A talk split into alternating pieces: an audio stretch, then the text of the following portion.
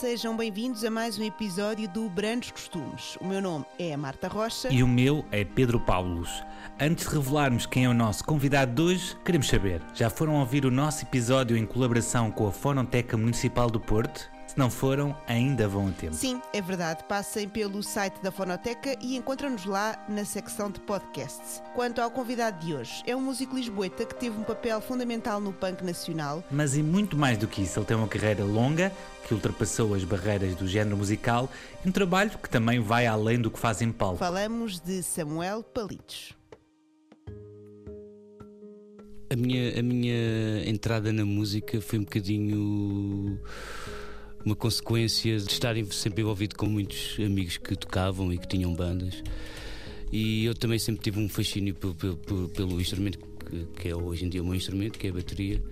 Talvez por influência do meu pai, porque era um, também gostava muito, também quando era jovem também tocava.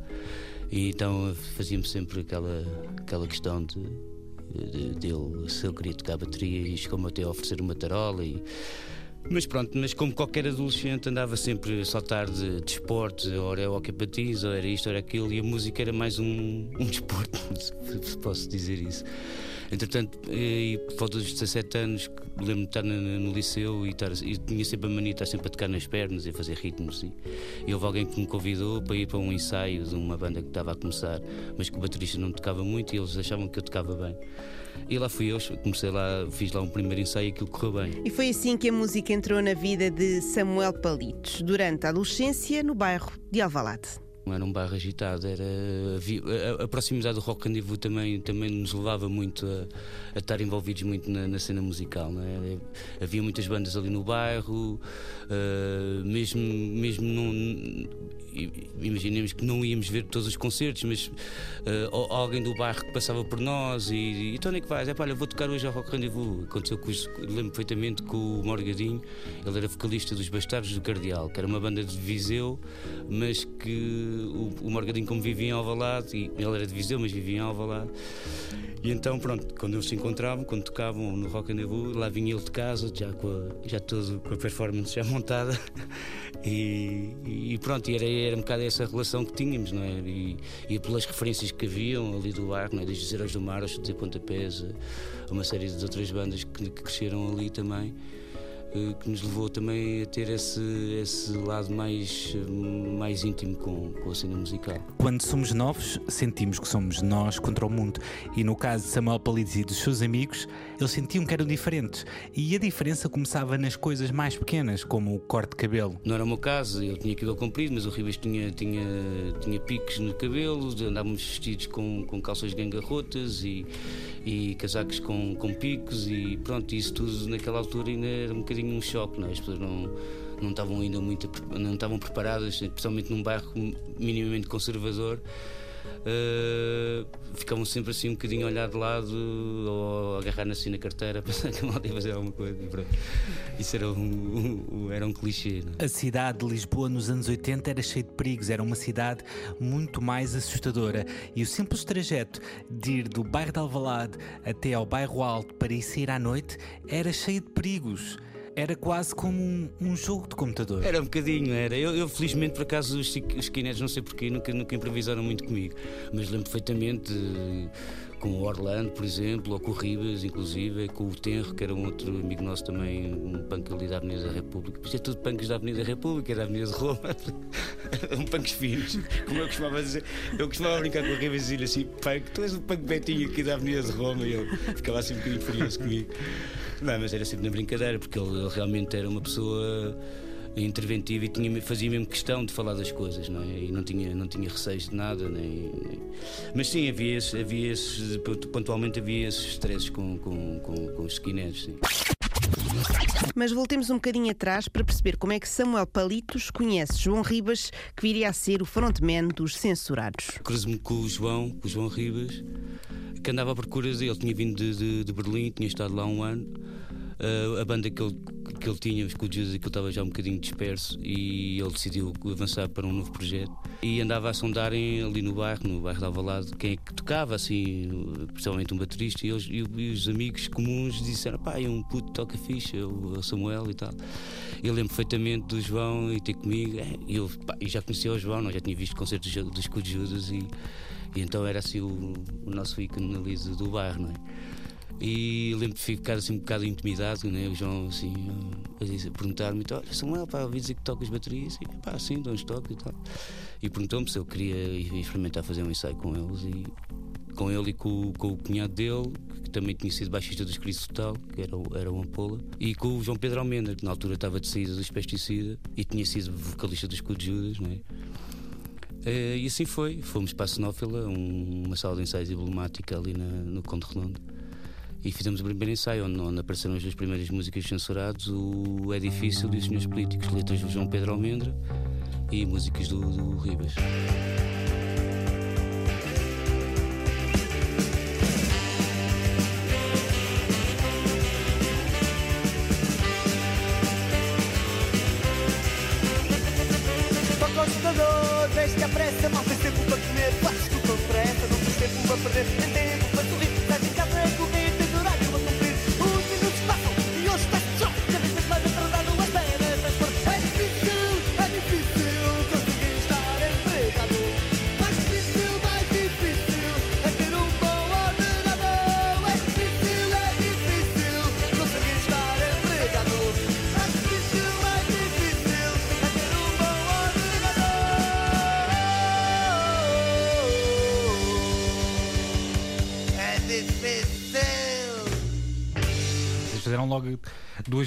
São das mais emblemáticas dos censurados no primeiro ensaio, não é?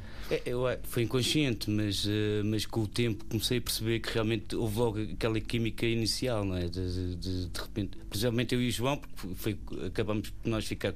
O Ampolo, entretanto, saiu, o João Pedro também, acho que.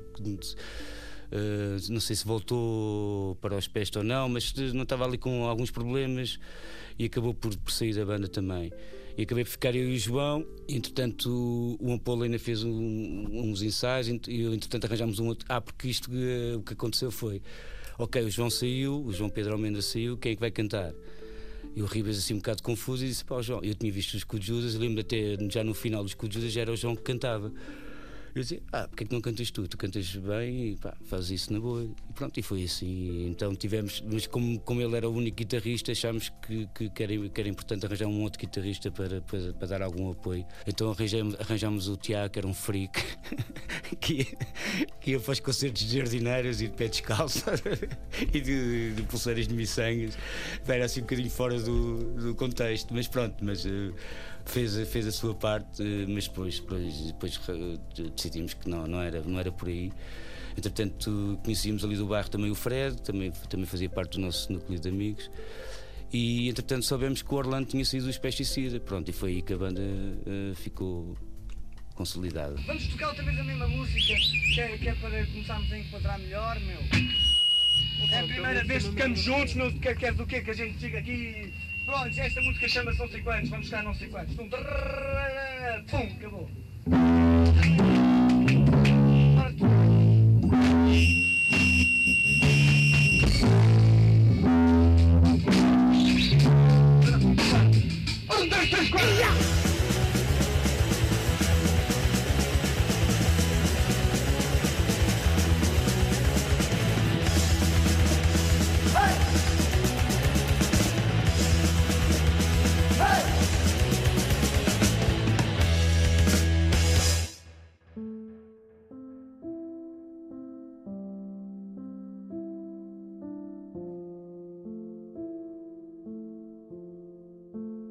E se a música dos censurados era punk, os ensaios ainda eram mais. Era mesmo hardcore.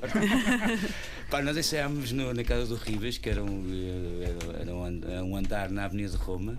E aquelas casas ali da Avenida de Roma tinham sempre o, o, o, depois da cozinha tinham um quarto que era supostamente o quarto da empregada, que era o quarto do Ribas, que tinha casa de banho e tudo. Pronto, era assim uma coisa minúscula e que nós entrávamos e tínhamos que levantar o colchão, que era a cama do João, e ensaiar, portanto, aquilo, num prédio de oito andares, se não me engano. em plena Avenida de Roma e aquele chinfrim todo. Eu acho que o, o, o, João, para além de ser uma pessoa muito educada, tinha, tinha um carisma que os próprios vizinhos uh, uh, admiravam, não é? E então havia esse respeito. E então era quase até. Até a Isabela, a irmã dele, estava a contar que, no, numa situação qualquer, estava a contar que era engraçado, que os vizinhos sabiam a que horas é que os censurados iam ensaiar, então saíam todos de casa. não, só para deixar os censurados ensaiar à vontade. E foi engraçado. Ah, depois começámos a, a, ter aquelas aparições de, na televisão, e, pá, começámos a ser uma banda mais ou menos falada e a aparecer nos jornais e etc. E, e começaram a perceber, portanto, ok, é, é, o som que é, mas estão a fazer isto seriamente, isto é, é para valer. Portanto, acho que a partir daí.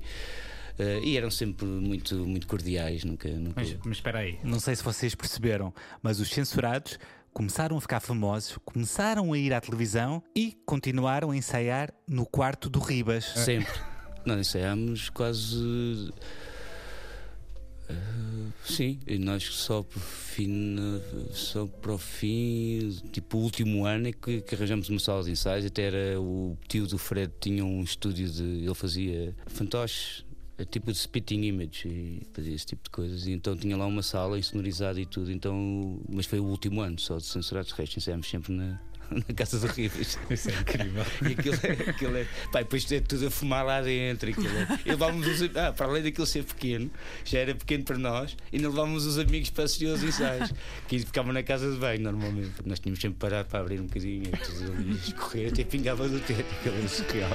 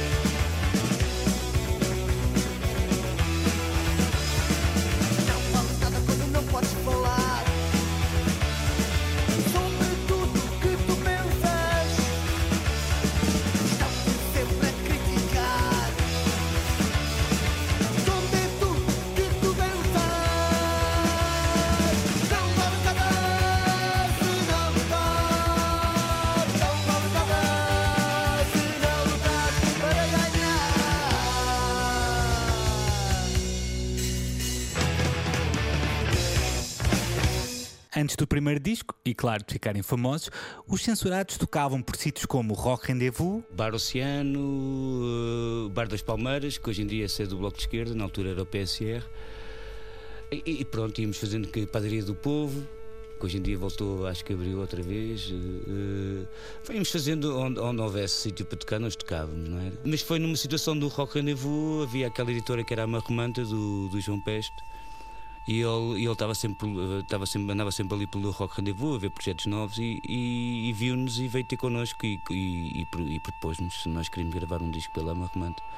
E nós, claro, para nós era um, era um marco importantíssimo lançar um disco e, e, começar, e, e começarmos a assumir a banda como profissional.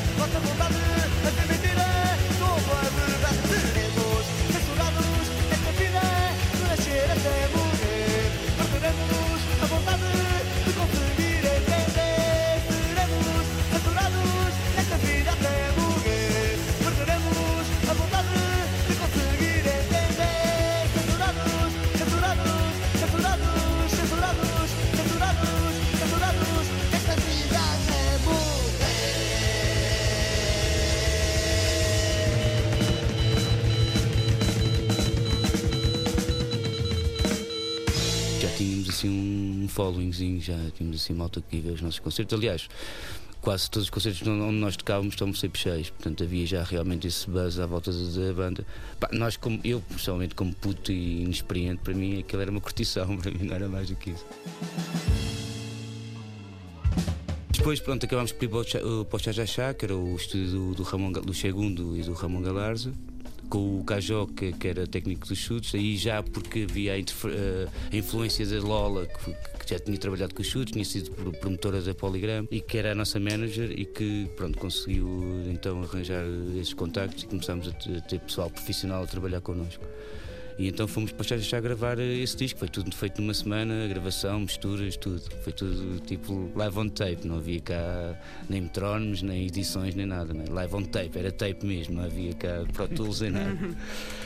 E, e, e, pronto, e fizemos o disco. Entretanto, o, o João Peste ficou sem, sem dinheiro para pagar o disco. Pronto, e o disco ficou parado uns quantos meses, por isso é que ele demorou. Ele foi, ele foi gravado em 89, só foi lançado em 90.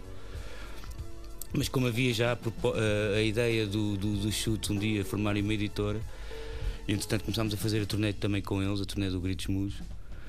E pronto, e foi, foi, foi o ponto que eles decidiram mesmo, pá, ok, nós gostamos da banda, queremos realmente avançar com a, com a questão da, da, da editora e, e, e, então lançaram El Tatu e o primeiro disco foi o, o disco censurado, já estava feito, foi só mandar para a fábrica e de certa forma aconteceu tudo muito rápido, não é? Nós gravámos o primeiro disco, fizemos o turnê com os chutos, uh, no ano a seguir já estávamos a gravar o segundo disco, portanto foi tudo assim, cada vez a tocar em palcos maiores, as condições também a melhorarem e pronto, o público também a ser cada vez mais, mas essencialmente era, eh, dedicámos àquilo a 100%, não ensaiámos todos os dias e se no fim de semana não havia nada para fazer íamos ensaiar.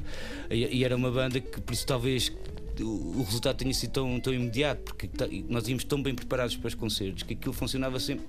Éramos uns toscos a tocar, mas o, aquilo que tocávamos, tocávamos bem, fazíamos aquilo bem, sempre com muita energia, e foi isso que, que, que ajudou também que, que o processo fosse muito mais rápido. Eram muitos os palcos onde os censurados tocavam e muitos dos sítios por onde eles passavam eram também locais de encontros criativos entre bairros. Ah, eram, eram, porque encontrávamos todos lá, não é? Aquilo, todos os sítios onde nós íamos tínhamos sempre o resto das bandas lá parte da assistência também eram músicos, estás a perceber? E era um pessoal até, principalmente no bar, no bar, Oceano, no bar Oceano, também, também no bar Oceano, mas principalmente no, no bar das Palmeiras, no, no PSR. Uh, lembro perfeitamente de fazer jam sessions com, com os sitiados, com os clandestinos, pá, com essa malta toda, juntávamos ali todos, aquilo era uma ramboia. acabámos de tocar, imagina que os censurados iam tocar, acabámos de tocar, eh, depois os instrumentos estavam ali, o pessoal não tinha nada a fazer, e quase íamos sentar, pá, bora aí curtir umas cenas e tal. Pronto, e havia um bocadinho esse espírito, e o Johnny Guitar a mesma coisa, encontrámos sempre todos lá, e aliás, as pessoas que, que tiveram a oportunidade de, de ir, ao, de, de, de ir ao, ao Johnny Guitar, era isso que que acontecia. Chegavas lá, vias o pessoal dos Rádio Macau, dos TPTPs, dos pesticidas, NPA 2000. Portanto, eram, eram, eram os sítios que havia onde a moto se identificava e, e, e, nos juntávamos todos ali para, para partilhar um bocado, olha, as loucuras da vida. Entramos ali a moto de Camtorique. Eh, Altos Olivais, da Encarnação, da Amadora também, muitas bandas de metal que vinham ali da, da zona da Amadora também tocavam lá no Johnny Guitar também, portanto era, era, era, era assim, era fora do só, não era só o, no eixo do, do bairro Alvalade que, que as coisas aconteciam. E havia muito aqueles encontros no Gingão, também no Gingão e no Tacão Grande e essas coisas. Fazíamos sempre aquela romaria, bairro alto e depois descia até, ao, até Santo, até ao Johnny Guitar. Grande ginástica, grande ginástica. Encharca o pessoal. Olha a coxa. Olha a coxa! Esta é de cada lola. Olha a coxa.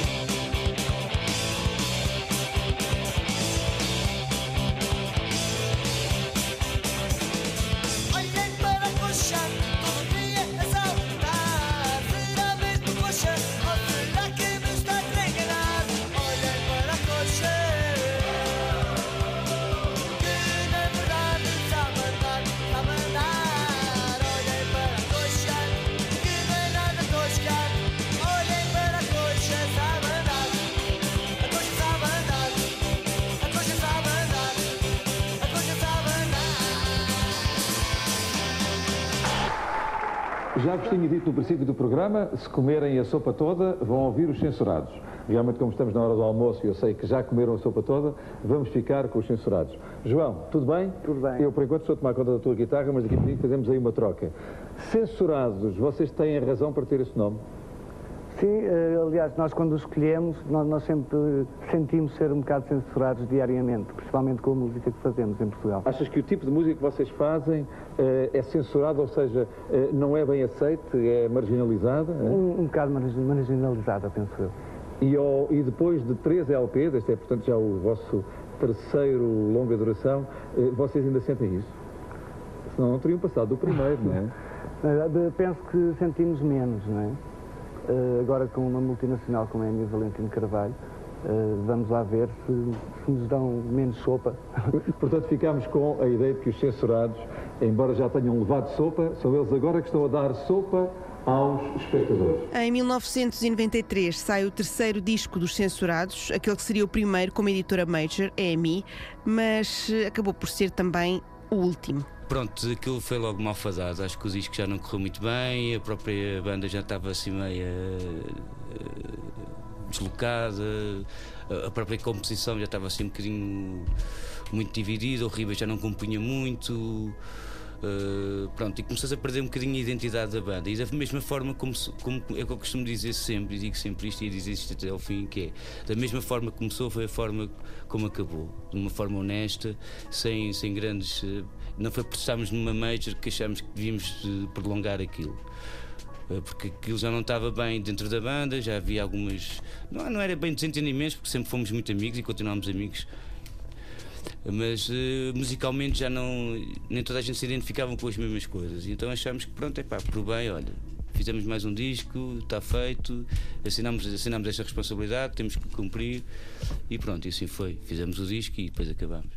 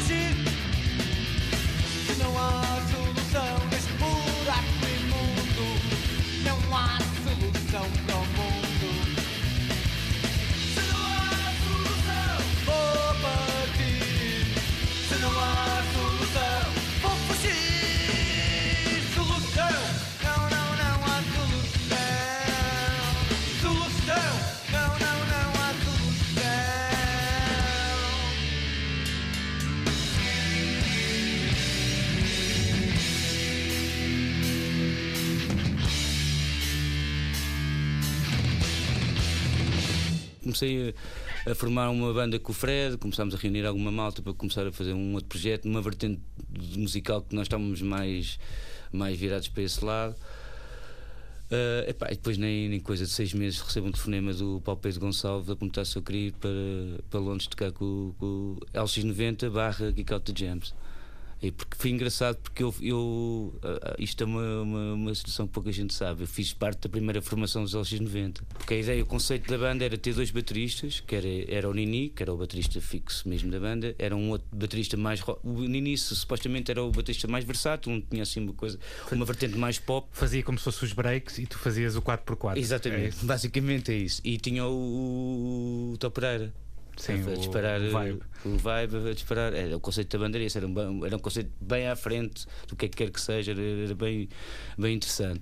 E nem cheguei a fazer uns ensaios com eles, pá, mas entretanto saiu, isto para mim foi mesmo no, no, no início de 90, portanto. Uh, entretanto saiu, saiu discos censurados, eu fui para a tropa epá, e depois como não tornou-se incompatível eu consegui conciliar as coisas. Mas eles ficaram com essa memória da minha pessoa, até acho que até, que até não sei se, se- se- se é brincadeira ou não, que o Rui Pregal da Cunha que tinha sonhado comigo, então no outro dia eles tinham ficado sem baterista lá em Londres. E então tinha sonhado comigo e depois então, é pá, olha, sou mal, olha, boa ideia. Depois souberam que o censurar já tinha acabado e tal, então olha, telefonaram-me.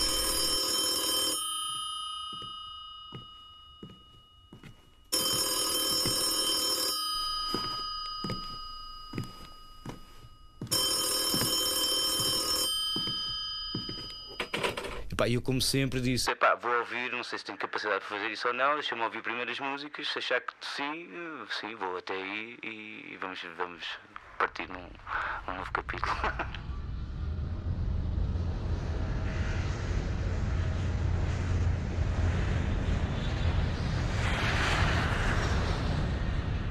Em 1994. Como estão habituadas a, a- a música lá tem muita importância e sempre, de certo modo, quase que sustenta aquele país em É um bom porto, não é? Vai muita gente de, de outros países para, para a Inglaterra tentar, tentar fazer aquilo que quer fazer, não é? Vai, tem uma grande tradição e, portanto, Não nos faz confusão nenhuma que apareçam lá seis portugueses de repente a partir guitarras. já depois de lá estar em Londres, com a ouvir outras coisas e com a entrada do Samuel, mudou também.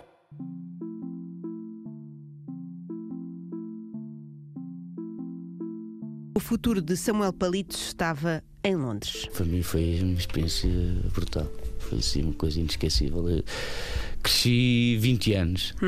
Assim, de repente, em 3 anos cresci 20. Foi assim, em todos os níveis, profissionais, como pessoa, como ser humano, como tudo. Foi assim uma experiência única. Mas tu, tu deves ter que, para, para aguentar lá, deves ter estado a trabalhar outra coisa ou não? Pá, sim, aqui depois havia aqueles apoios do Estado, pronto, mas sim, tínhamos de fazer uns, uns part-times e tal. Sim, mas havia um apoio, eles têm um apoio do Estado. eh, para pessoal desempregado, não é? Para pessoal de música. Pronto, mas eh, nós não íamos para lá inventar nada. Nós dizíamos, pá, somos músicos, estamos aqui com uma banda, mas também, pronto, vamos, estamos à procura de trabalho, mas está a ser difícil. Pronto, eles, eles compreendiam e, e deram-nos o apoio, porque a banda toda vivia toda numa casa, partilhávamos uma casa juntos, em Wembley. Eu sempre tive a ideia que tu, sendo reconhecido aqui, és reconhecido em qualquer parte do mundo. Porque sendo a música uma linguagem universal, o que interessa é, é a forma como tu te entregas, a forma como tu fazes aquilo, como, como desempenhas o teu, a tua performance. E isso veio-se a confirmar. Eu senti em pleno aquilo que eu sempre pensei, assim, eu sou, eu, eu sou reconhecido aqui da mesma forma que sou reconhecido em Londres, e assim foi.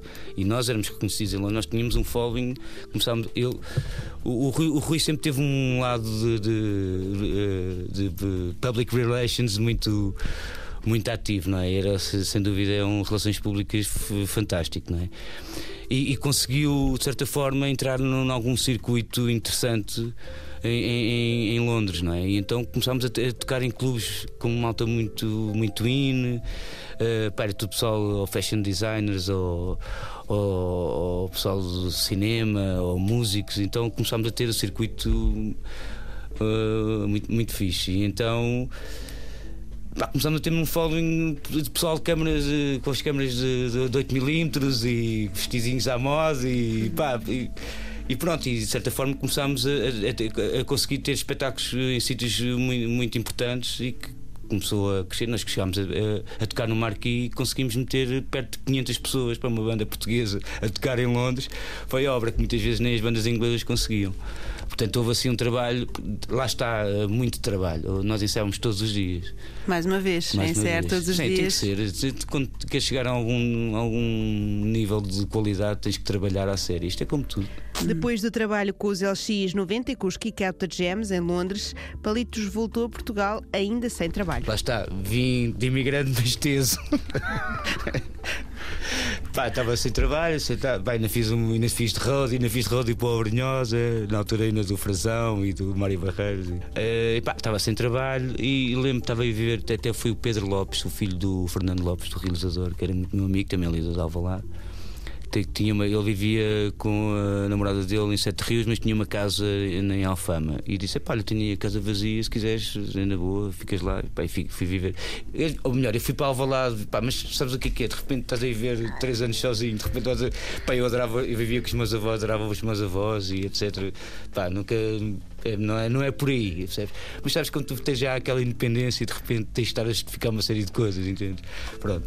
E senti-me um bocadinho desconfortável. E pronto, e houve essa situação. Eu lembro de ter ido fazer umas compras eh, à graça, portanto. de- e estava a sair do supermercado, quem é que eu encontro? O João Guardela. E João, pá, já não vi o João há um abraço, éramos muito amigos. Ele ia sempre ver concertos dos censurados, também era assim um, um entusiasta. E trocávamos muito, já nos conhecíamos das outras elites. É pá, porreiro, olha, atualizámos contactos, foi, foi muito engraçado. Então, eu até eu vinha com as cobras e ele vinha a João mesmo. Então agora és dona de casa. É assim, velho, o teu amor continua sempre muito requintado. Pronto, é pá, trocámos, trocámos contactos, é pá, nem, nem de propósito, duas semanas depois ele estava-me a telefonar a dizer que na altura era o Paulinho dos Ramos que estava a tocar com eles, que tinha tido um problema, no, tinha, estado, tinha ficado internado e que não podia tocar tão cedo e que eles estavam em pré-produção no- disco deles e se eu queria alinhar no, no projeto e disse, pá, claro, João. Ma- ma- p- p- pelo- pela amizade que tenho por vocês e porque, pá, porque também vai ser bom para mim, não é? Estou sem fazer nada e vai ser bom.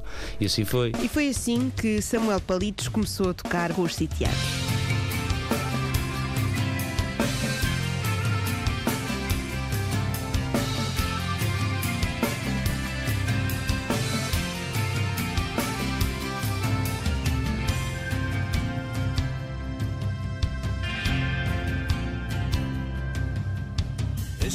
Dizer-te uma coisa, algo interessante. Deixa-me esboçar uma ideia, um pensamento elegante.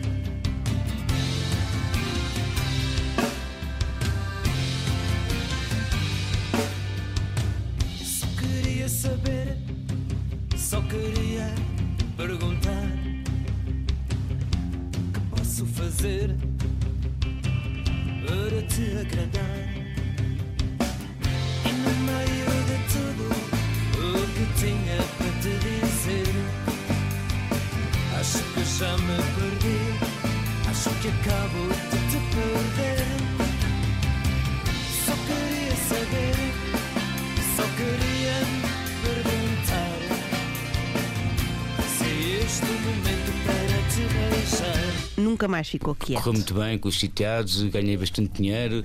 Pá, e foi sempre um sonho que eu tinha de ir aos Estados Unidos, principalmente a Nova York. E, e era curioso, eu na altura até partilhava casa com uns amigos meus. E, e eles tinham uns amigos, eh, mesmo nova-iorquinos, que faziam aquela. Não era bem Erasmus, mas era quase. Tipo, eles vinham cá, passavam cá umas férias, e eles iam lá, passavam lá umas férias. E, e numa dessas vindas, de- uma, uma dessas vindas deles cá a Lisboa, eles falavam, estamos a falar, é pá, eu adorava, eu estava sempre a dizer, pá, adorava ir a Nova Iorque, é pá, eles, quando quiseres aparece, nem precisas, nós vivemos, eles tinham um, um, um armazém, um warehouse, convertido em habitação, com 13 quartos, aquilo era tudo pessoal ar- artístico, era tudo pessoal das artes, não é? Era um, um era músico, outro era filósofo, outro era pintor, eh, e viviam todos tipo comunidade lá em Brooklyn. Epá, eu um ano assim tinha dinheiro assim, epá, nem é tarde nisso. Agarrei, eh, eh, fui, eh, comprei o voo e de volta, 80 contos, nunca mais me esqueço. 1999. Comprei o voo, não lhes disse nada, cheguei lá, eh, eh, 210 eh, Bedford Avenue, em Brooklyn. Lá, vai. Pá, chego lá, eu tinha fotografias do sítio, pá, chego ao JFK, não sei o quê, apanho o táxi, uma limusine, assim, fiz tudo. Eu só quero um, um carrito, mas, pronto, mas é, é a americana, tudo à grande. E foi, pá, e, e- e era, um, era um black, o gajo, o gajo muito giro, e vinha assim ao, ao lado dele. E Vinhamos a conversar, não sei o quê, eu todo entusiasmado, eu estava empolgadíssimo, né? Nova Iorque, claro. assim, uma coisa. Ah, pá, e chego lá ao sítio e ele assim olha para mim e tens a certeza que é aqui? e eu assim, é aqui mesmo, é certeza. E o gajo porreiro, então, lá fui eu. Pá, e a porta, entretanto, aquilo tinha, tinha dois andares, então o vizinho de baixo estava a sair e eu disse, ah, não sei o quê, entrei. E a porta dele estava aberta, entrei lá, assim, uma coisa enorme, com uma mesa de bilhar e não sei o quê. Estava uma, uma das nossas amigas, a, a. E eu disse, ah, hi Beth, e ela, hi. E ela, Samuel, o que é que estás aqui a fazer? tipo, e pronto, e pá, e depois foi muito giro. E depois, como era pessoal, de, alguns deles ligados à música, pá, acabei por fazer, ainda toquei com eles, ainda cheguei a gravar. Eles tinham um estúdio em, em Manhattan, ainda cheguei a fazer umas jam sessions. Inclusive, conheci o- um dos músicos que tocou com um dos meus eh, ídolos, que é o Jeff Buckley. Conheci o Parker Kindred, que gravou parte do Sketches for the Sweet of the Drunk, que queria ser, i- iria ser o sucessor do Matt Johnson. Pá, e foi para mim foi, foi lindo quando de repente estou com o Parker Kindred à minha frente e depois fomos para Manhattan uh, jamar, ele a tocar Mamand, eu a tocar bateria, depois fui eu a tocar Amand e ele a tocar bateria, foi assim uma loucura. Pá, foi, foram três. Aliás, eu ia. Estava programado só ir duas semanas, pá, mas eu estava a adorar aquilo, perguntei a ele se podia ficar mais uma semana, porque não estava a pagar estadia, foi muito bom, não é? Claro. E eu já era claro, fica assim mais uma semana. E pá, telefonei para, para o aeroporto, adiei a viagem mais uma semana, paguei 100 dólares, está bom, bora. e, e já, já era Nova Iorquino, eu, quer dizer, não. E nem fiz nada daquelas coisas do turismo. De. É pá, tive mesmo a curtir, ver concertos, ainda vi os Slam no Mercury Lounge, que é assim uma coisa mínima, estás a perceber? Na altura eu até era- gostava bastante do Slam. É pá, num pubzinho, uma coisa mínima, pá, sabes o que é que é? Estás a tocar com os Slam a 10 metros de ti, quer dizer, foi assim espetacular. O Samuel é um dos bateristas mais importantes da música portuguesa. E não é apenas pelo seu trabalho com os censurados, os Kick Out the Jams, ou por ter tocado num disco dos Sitiados.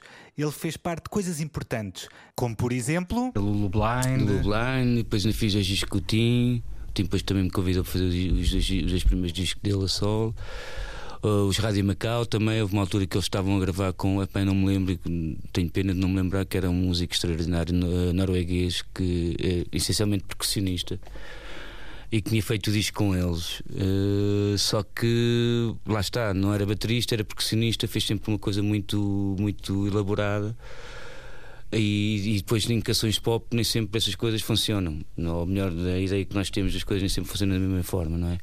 E lembro do Flago ter dito, ter-me ligado, é pá, olha, Samuel, estou aqui que queria que viesse aqui gravar uma bateria para o single, não sei o que, eu sempre mais, do, do Acordar. E eu, é pá, porra, olha, boa, não sei o quê. Fui gravar o single, pá, depois gravei mais outros, mas agora gravei o disco todo. Pronto, e pá, e depois também estava, foi na fase de, de- de- dos, dos sitiados estarem a acabar, e ainda estava envolvido em algumas coisas com o João no, com o projeto Megafone. O Tim também era uma coisa pontual, pronto, ele tinha os chutes, não é? Portanto, era, portanto ia tendo alguma disponibilidade e pronto, e, e o Flá convidou-me se eu queria fazer parte de, de- de- de- dos Rádio Macau e assim foi, não foram seis anos que estive com eles. Nunca Foi- paraste quase. Neste Nunca parei, percurso nunca estiveste. Não, não. Tive só aquele interregno de. E que nem sequer foi muito tempo. não foi muito tempo, não, felizmente não. Eu sempre fui, eh, apesar de não ter sido um grande estudioso da música, sempre fui muito dedicado. Pá, fiz algumas coisas, estei um tempo no OT, tive algumas aulas depois em Londres também, umas aulas particulares, mas sempre fui muito dedicado e, e aquilo que fui aprendendo fui desenvolvendo bem, não é? E, e- e depois acho que. Acho que pronto, já nasceu comigo, não sei, acho que não, é, tão- não sou nada presunçoso, mas acho que acabo.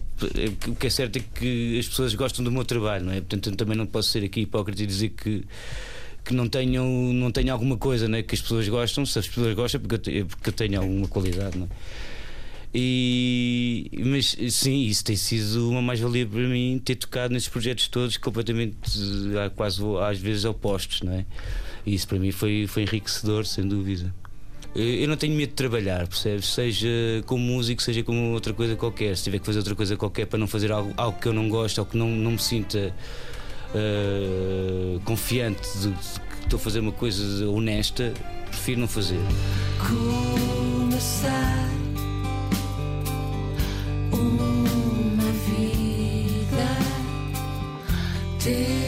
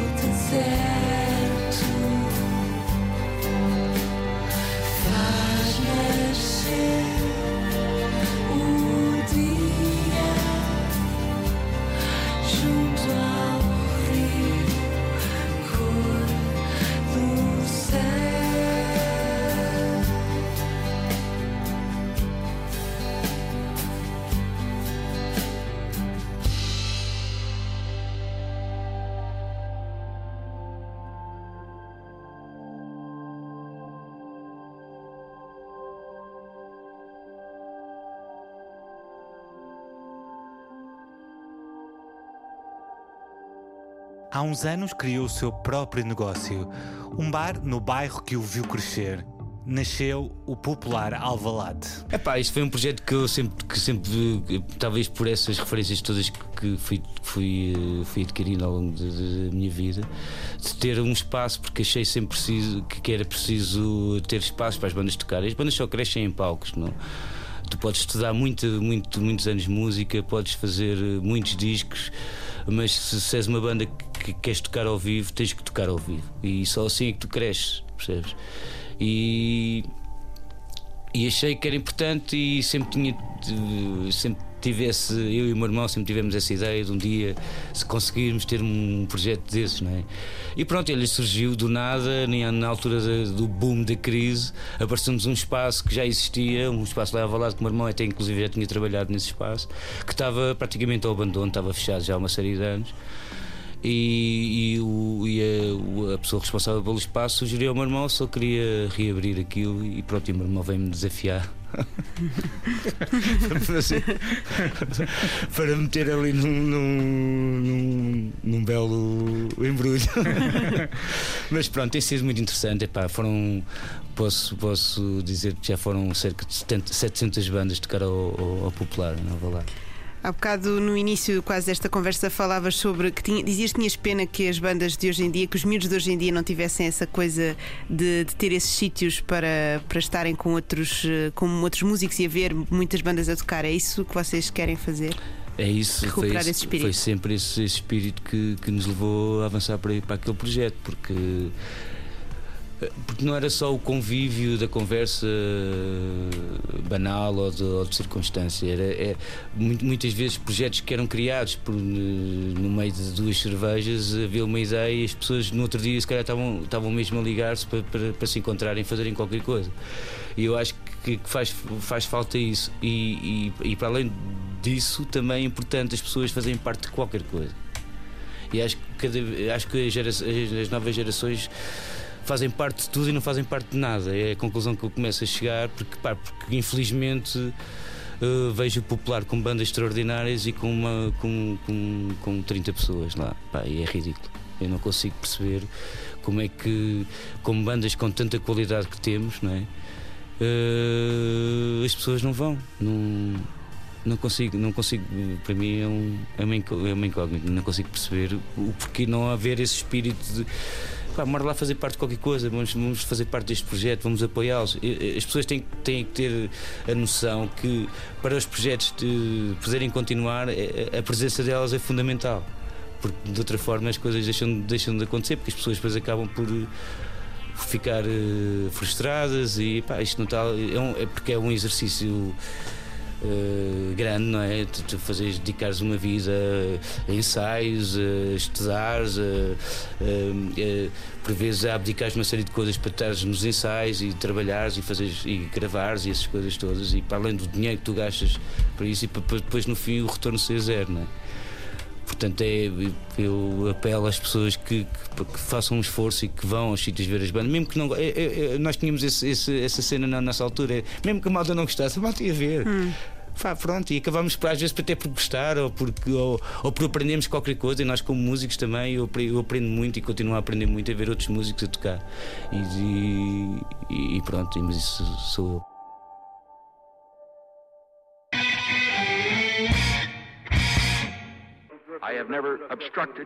Põem os vossos artistas locais. É mensagem de palitos e é nossa também. Põem o vosso artista local e apoiem o vosso podcast local também. Nós somos o Brandos Costumes e voltamos em breve com mais conversas e histórias da música portuguesa. Podem